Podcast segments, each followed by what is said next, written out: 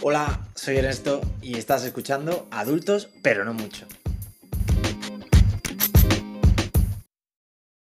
Buenos días familia, otro miércoles más por aquí y hoy especialmente pues no era el día para grabar porque tengo un catarrazo de dos pares de narices, como podréis notar por mi voz. Pero, pero bueno, media España empezaba el año acatarrada, resfriada, con gripe, con COVID y como a mí me encanta una moda, pues he dicho, mira, pues vamos a subirnos al tren y vamos a con un resfriado. así que aquí estoy. Y además hay un tormentón impresionante fuera, así que si de repente se escucha un trueno a mitad de episodio, no está patrocinado, es que se ha colado. O sea, ya le pasa la factura luego. Hoy quería hacer un. Quería hacer un episodio cortito, o al menos eso pretendo. Eh, pero sobre un tema que considero que es importante porque lo creemos un poquito dormido. Creemos que es un tema que. del que. que ya lo hemos superado que, ya no tendríamos que hablar tanto de él, pero que sigue ahí, que, sigue ahí muy interiorizado, que sigue pasando y, que tenemos que darle la importancia que se merece, al menos ponerlo en la palestra y que se hable un poquillo del tema y que nos demos cuenta de ciertas cosas. Y, el tema es, pues, lo mal que nos hablamos, lo mal que hablamos de nuestros propios cuerpos y lo mal que hablamos de, cuerpos ajenos. Es verdad que a lo largo de la historia, pues, eh, hemos tenido muchas etapas ¿no? en relación a, los cánones de belleza, en los que se glorificaban unos cuerpos en, contraposición a otros, y lo que me, me, resulta impresionante y bastante sorprendente es que teniendo la información que tenemos hoy en día y, la diversidad de cuerpos tan incrustada ya en el cerebro, que sigamos hablándonos tan mal. Que, que, hablemos fatal de, de, nuestros cuerpos, que hablemos fatal de cuerpos de otras personas y que sigamos sin aprender. Y lo peor de todo es que lo tenemos tan interiorizado que a veces lo disfrazamos de, realismo, lo disfrazamos de consejo, lo disfrazamos de... Em, pues no sé, de algo basado en qué es más natural, qué es menos natural, qué es más sano, qué es menos sano. A lo largo de la vida hemos vivido eh, pues con una guillotina encima de la cabeza. Una, hemos tenido una presión eh, impuesta prácticamente por la sociedad, pero que a fin de cuentas nos comemos y machicamos nosotros mismos porque lo tenemos como si fuera el Padre nuestro que tuviésemos que seguir, como una ley no escrita que y un camino ¿no? que, hay que seguir porque la vida es así y, es lo que nos toca. Cuando yo estaba en el colegio, hace ya más de 20 años, los cánones a seguir en esa época eran las chicas eran delgadas, los chicos eran eh, grandes y fuertes. Yo era eh, de los más pequeños y de los más delgados de toda la escuela, de todo el instituto, y a mí me daba muchísima vergüenza, por ejemplo, ir con pantalones cortos. Porque no quería enseñar lo delgado que estaba, porque eso luego significaba tener que oír comentarios sobre mi aspecto en cuanto a que no tenía cuerpo de chico, que tenía que comer más, que parecía que estaba enfermo, que me iba a romper en cualquier momento. Y luego, eh, por otro lado, algunas de mis amigas eh, tenían que lidiar con comentarios basados en una gordofobia extenuante. O sea, llegado al punto de que cuando a lo mejor nos hacíamos fotos, ah, directamente se ponían detrás. Porque no querían verse demasiado en la foto, no querían verse grandes, por los comentarios que eso traería luego y el autojuicio que nos íbamos a hacer nosotros en casa con el tiempo, aunque creamos que hemos avanzado en este asunto del body shaming y del bullying basado en el aspecto físico y tal, lo único que hemos hecho es darle otro nombre. Consideramos que, ya no hay tanto bullying en cuanto a, al físico ¿no? de una persona, pero es que además de que eso sigue pasando, también le hemos dado otro nombre, como decía. Ahora todos somos expertos en salud. Ahora, ahora todo el mundo dice que el cuerpo de alguien no es sano si es más grande o si es más pequeño de lo que entre comillas debería ser. Ahora todos soltamos eh, esos comentarios por el bien de esa persona. Pero vamos a ver, Mari Carmen, ¿quién eres tú para decir de alguien random de quien no conoces ni el nombre que el estilo de vida que sigue no es sano? ¿Tú sabes lo que come esa persona? ¿Tú sabes qué le ha salido en su última analítica? ¿Sabes si toma algún medicamento o sabes lo complicado que puede ser para esa persona alterar su cuerpo? Es que no lo sabes. Nos hemos creado un pedestal por decir que llevamos estilos de vida sanos y creemos que tenemos la responsabilidad moral de hacer que todo el mundo siga esos pasos. Y es que estamos haciendo lo mismo que me hacían a mí o a mis amigas en el patio del colegio. Pero en vez de llamar a alguien gordo, le estamos diciendo, si comieses mejor y hicieses deporte tendrías un cuerpo mucho más sano. Para mí ambas cosas suenan igual. Por lo menos con la primera, pues te podía cagar los muertos de la persona que te lo dijera, mm, pero es que con la segunda, si le contestas, encima se ofenden porque es que te lo están diciendo por tu bien. Y es que también lo veo a la inversa. Lo veo también cuando, cuando seguimos esa moralidad de todos los cuerpos son bellos. Porque parece ser que si en esa diversidad de cuerpos hay gente que se asemeja a lo que hemos visto en los 80, en los 90, en las pasarelas, directamente descartamos y decimos que eso no es un cuerpo normal, que eso no es un cuerpo natural, que los cuerpos no son así.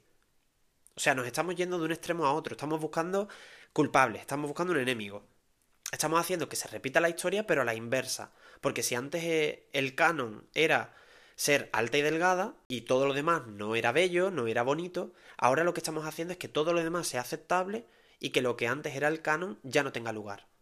Pero ¿os habéis parado a pensar que siguen existiendo personas así? O sea, que a lo mejor no prediquen eh, con su físico o que no se suban a una pasarela o que sí, pero que siguen existiendo. O sea, que no por el hecho de que hayamos aceptado que existen más cuerpos, hay algunos otros que tengan que dejar de fabricarse.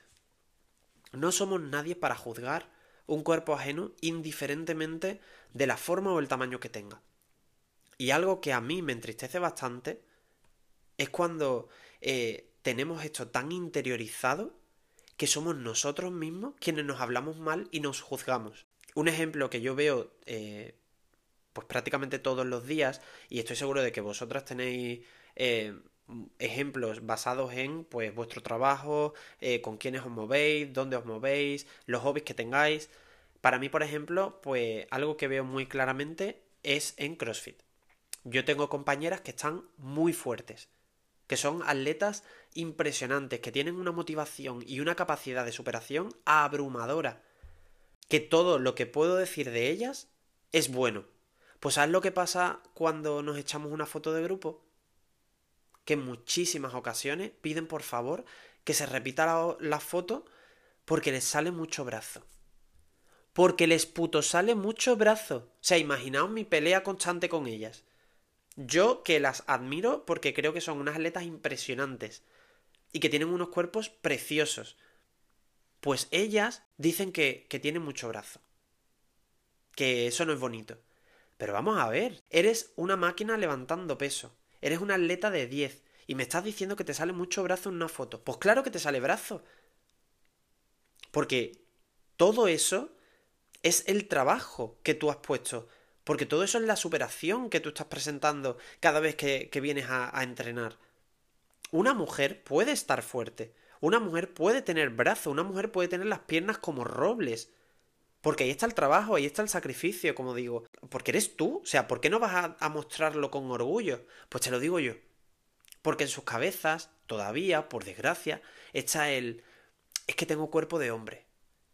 Es que eso no es bonito. Es que no es atractivo que yo tenga el cuerpo así. Y es que esto lo que nos hace es ponernos un techo y limitarnos a seguir siendo pues lo que nos gusta ser o lo que nos gusta hacer. Porque si sigues por ese camino, tu cuerpo va a dejar de ser el que debe ser. Y os pongo este ejemplo porque es el que yo personalmente veo todos los días. Pasa muchas veces también eh, con los chicos que practican ballet, que tienen unos cuerpos impresionantes, son delgados y no se considera que sean eh, cuerpos masculinos como algo negativo. O sea, eres un chico, tienes un cuerpo, pues tienes un cuerpo de chico. O sea, eres una chica, haces CrossFit, tienes un cuerpo, pues es un cuerpo de chica que hace CrossFit. O sea, ya está, debería ser tan sencillo como eso. Como decía, en hombres, normativamente hablando, siempre hemos establecido el alto, grande y fuerte como los adjetivos más normales para definir el, cuerpo masculino. Si no tienes alguno de estos tres, pues es que no eres tan hombre. O sea, entre nosotros, sobre todo si te has criado en, mi generación o en generaciones anteriores a la mía, existe esa lucha interna desde siempre. Un hombre no es emocional, un hombre tiene que ser frío, un hombre no es débil, un hombre tiene que ser fuerte. pero si eres delgado, eres frágil, eh, si eres bajito, no eres atractivo porque no cumples con el estereotipo del protector. Yo esta lucha la he tenido desde pequeño. Como decía, yo he sido una persona muy delgada toda mi vida. Yo siempre he estado en el saco de los débiles, de los frágiles, de los que no son hombres de verdad. Durante toda mi vida, el término hombre me causaba rechazo. Porque describía todo lo que yo no era y lo que nunca sería. Todo lo que me recordaban día tras día que era lo que había que ser, pero lo, que yo no era. Yo era de esas personas que tenía súper ensayada la postura en las fotos eh, para que no se me viese muy esquelético o si estamos en la playa para que no se me marcasen las costillas o no se me viesen las piernas muy delgadas. Porque luego veía la foto y a mí me daba vergüenza. Porque reafirmaba eso que decía la gente, que tenía un cuerpo de débil, que era débil. Hoy, por suerte, somos mucho más conscientes de la diversidad de cuerpos que existe, de que lo normativo no es lo que tiene que ser eh, en función a unos estereotipos marcados por la sociedad, sino de que lo normativo es lo real, lo que es en las calles, lo que vemos todos los días. Pues más o menos alto, más o menos grande, más o menos delgado, con la cara de esta forma, con el pelo de aquella. Pero lo peor de todo es que seguimos hablándonos mal. Con esta información, con toda esta evolución que llevamos, con esta reivindicación que hemos hecho a lo largo de, los años, seguimos hablándonos mal. Aceptamos que el mundo evolucione como si viésemos una película, pero no nos permitimos evolucionar y aceptarnos tal como somos. Seguimos diciendo, es que tengo mucho brazo para ser una chica, y no es bonito. O yo ahora después de Navidad cierro el pico y ya pasa hambre. Es que no damos valor a lo que tenemos. Y si alguien nos dice, por ejemplo, pues que somos guapos o guapas o que tenemos un cuerpo bonito, no te estoy hablando normativamente ni basado en estereotipos. O sea, tengas el cuerpo que tenga o la cara que tenga. Decimos que no, que no diga tontería, porque no permitimos que sea verdad. No permitimos que nuestro cuerpo, cualquiera que sea, entre en ese canon de lo que puede ser considerado bello. Es como cuando alguien te dice, oye, qué bonito el vestido que llevas. Y tú automáticamente le respondes, ¿esto? Pero si tiene muchísimos años y me costó cuatro duros. En vez de decir, gracias, verdad que sí, qué bonito. Deberíamos hacer lo mismo con nuestros cuerpos y con la forma que tenemos de, de expresarnos con ellos. O sea, porque tu cuerpo es un espejo de la vida que llevas, de lo que te gusta hacer, de tu esfuerzo, pero también de tus problemas y de tus dificultades. Y por eso tendríamos que cuidar lo que decimos de nuestro cuerpo y cuidar lo que decimos de los cuerpos de otras personas. Yo estoy a favor totalmente de que si hay algo en tu cuerpo que quieres cambiar, por la razón que sea, si te hace feliz, que vayas y lo hagas. Pero siempre y cuando todo eso parta de una base de respeto y de amor propio no de imposición, no de presión, no de estereotipos que quieres alcanzar por el simple hecho de ser aceptado por otras personas, no por ti. O sea, yo, como os decía antes, era el más delgado de mi colegio y del instituto y tal. Antes de empezar CrossFit, yo pesaba eh, algo menos de 50 kilos. Soy una persona a la que le cuesta muchísimo retener volumen, soy muy nervioso, tendré el metabolismo más rápido que un coche de Fórmula 1, y ahora, pues después de 7 años creo practicando CrossFit, peso como 70 kilos. A lo mejor mm, un par de kilos más. Yo empecé a entrenar y a centrarme en un objetivo. Y mi objetivo no era tener un mejor físico. Mi objetivo era ser capaz de conseguir lo que siempre pensé que iba a ser un imposible para mí. Porque a mí siempre me vieron como alguien débil, alguien frágil, y yo me lo creí. Tristemente. Y un día establecí un objetivo impulsado por otras personas que me ayudaron y establecí un objetivo que era el de dejar de pensar que era débil. Mi autoestima cambió y mi cuerpo cambió con ella. Y ahora mi cuerpo refleja pues lo que he aprendido, lo que he luchado, lo que he madurado. Y estoy súper orgulloso de ello. Y con esto no digo que tengamos que seguir eh, un eh, viaje del fitness, eh, todo el mundo, alcanzar unas metas de superación personal súper altas. Para nada. A lo que quiero llegar con esto es que nos veamos tal como somos y de lo que somos capaces, siendo lo que somos. O sea, que veamos qué refleja nuestro cuerpo y lo aceptemos como parte de quienes somos, que cambiemos o nos quedemos como estamos, pero que no pensemos menos de nuestras capacidades por cómo luce nuestro físico, por nuestras medidas, por nuestro peso, por el pelo, por la forma de nuestra cara, por si tengo más labios, por si tengo el ojo para allí o para allá porque es tan agotador estar pendiente todo el rato de cómo te ven los demás, por tal de que de su aprobación nazca el respeto a ti mismo. Sea, deberíamos pensar un poquito más en cómo nos hablamos nosotros, pero también tendríamos que pensar un poquito más en cómo hablamos de los cuerpos de otras personas. Porque lo que echamos por la boca muchas veces son inseguridades que tenemos que trabajar y, las disfrazamos, ¿no? De, las disfrazamos de, de falsos realismos, las disfrazamos de consejos que nadie te ha pedido. Cuando criticamos a alguien, a lo mejor que ha cogido peso, decimos que, que es que se ha dejado. O cuando vemos que, que alguien está mucho más delgado de lo que solía estarlo, decimos que es que seguramente tiene una depresión de caballo. O si vemos que una chica está fuerte, eh, decimos que eso no está bonito. Eh, o que un hombre mmm, mida un metro sesenta y jocosamente, pues, comiqueemos diciendo, a mí es que los hombres bajitos no me parecen atractivos, pero que esa es mi opinión, ¿eh? O sea, son comentarios que no son necesarios. Porque al decirlos en voz alta, lo que hacemos es normalizarlo y lo interiorizamos. Y eso hace que siempre vayamos a seguir viviendo con esa guillotina por encima de la cabeza. Cuando disfrazamos esta, estas cosas que decimos de los cuerpos de los demás eh, como, como consejos o como piropos, estamos quitándole, restándole valor a la persona que, que era antes del cambio. Por ejemplo, hace no mucho estaba hablando con alguien que, que, bueno, que ha perdido bastante peso en los últimos años y me dijo que se encontró a una persona que hacía años que no veía y le dijo que, eh, que, ¡buah! ¿Cuánto peso has perdido? Estás guapísima ahora. Y esta persona, pues, empoderada y con la autoestima alta, le dijo, muchas gracias, pero yo siempre he sido muy guapa.